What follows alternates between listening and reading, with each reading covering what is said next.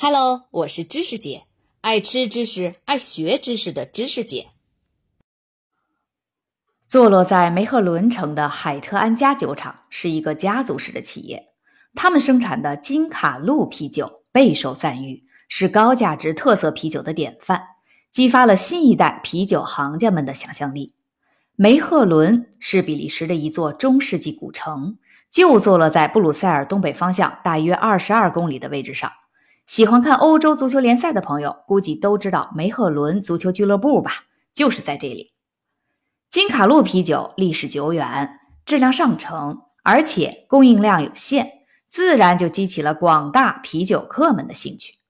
而生产这款啤酒的海特安家酒厂，应该算是在比利时持续运营历史最为悠久的酒厂了。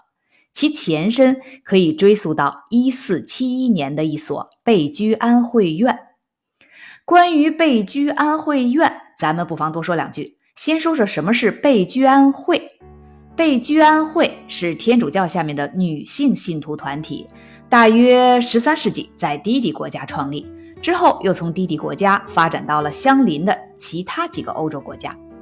在贝居安会最为鼎盛的十四、十五世纪。基本上每个城镇都有至少一个被居安会，而这些女性就会被称为会士。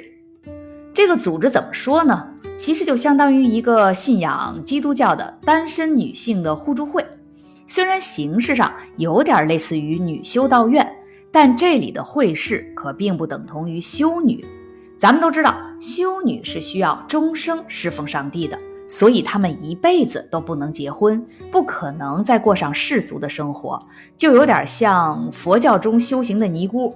当然，这个尼姑只是咱们民间的叫法哈，人家正式在佛教中的名称是比丘尼。总之，她们都是属于出家修行的女性。但是呢，贝居安会可不是这样。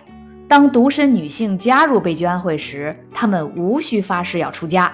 只要保证在入会期间不嫁人就行，他们随时都能自由的退会，之后就可以随便结婚了。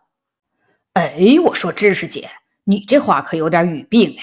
什么叫可以随便结婚呢？婚是能随便结的吗？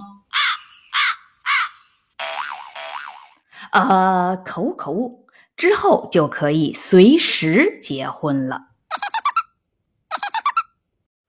为啥十四、十五世纪被居安会能这么鼎盛呢？我估计主要还是跟欧洲连年战乱夺走了大量成年男子的生命有关，社会上的男女比例严重失调，妇女人口严重过剩，所以大量的单身女性一方面躲到被居安会里来抱团取暖，一方面没准儿还在等待着心上人的出现或者归来呢。而贝居安会院。就是这些女性会士们使用和居住的地方，一般包括一个被很多小寓所围绕的庭院，然后这些寓所的最外面再有四面围墙的环绕，出入呢一般最多就两个大门，这样就能做到与城镇的世俗生活隔绝开来了。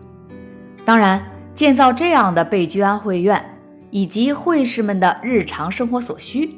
都是由当地富裕的基督教众或者有钱的贵族施主捐赠的。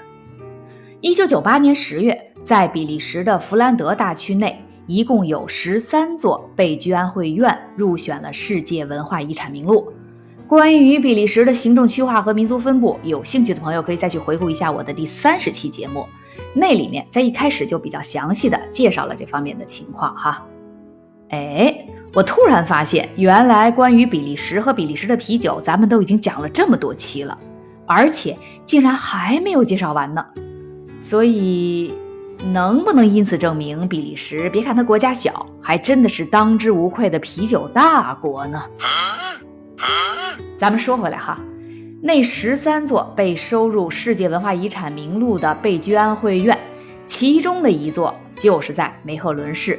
建于十三世纪，被称为大贝居安会院，就说明它这个肯定是我估计在整个弗兰德地区都是一个最大的一个规模最大的一个贝居安会院了呗。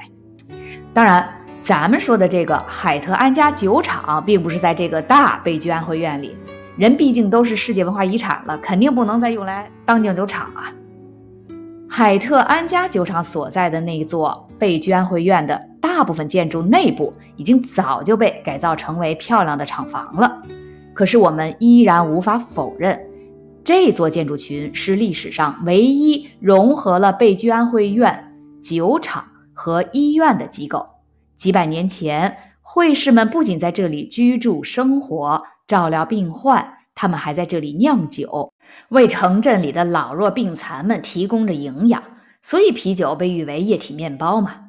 咱们现代人拿啤酒只是当做饮料来喝。但是在中世纪的欧洲，这可是用来保命的。正所谓啤酒在手，温饱无忧啊！当你站在梅赫伦城市的最高点，俯瞰整座古城时，可以看到海特安家酒厂的整体布局。从这些古代建筑的细节中，你就能够分辨出，其中那些样式统一、风格紧凑的建筑，以前就是一排一排的病房，而另外一侧。则是会士们居住的院落，能看到这些曾经的古老寓所的屋顶。听到这里，有些脑子反应快的小伙伴可能就会产生疑问了：既然这个贝居安会也是属于天主教下面的，而海特安家酒厂又确实实打实的就在这座贝居安会院里，那么安卡路啤酒能不能算是修道院啤酒呢？再不济，能不能算是修道院风格的啤酒呢？您还真别说呀，如果您上各大网购平台搜一下金卡路啤酒，还真都说它是修道院啤酒或者修道院风格啤酒的。那它到底算不算是呢？咱们下一期就来好好掰扯掰扯这个事儿哈。呃，估计南方地区的小伙伴们没太明白“掰扯掰扯”是啥意思，我重新表达一下哈。咱们下一期就来认真分析、求证一下这个事情。